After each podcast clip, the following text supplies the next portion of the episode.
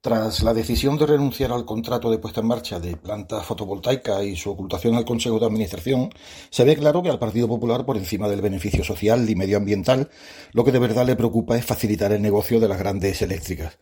Una medida que venía a fomentar el autoconsumo eléctrico se la cargan por la puerta de atrás.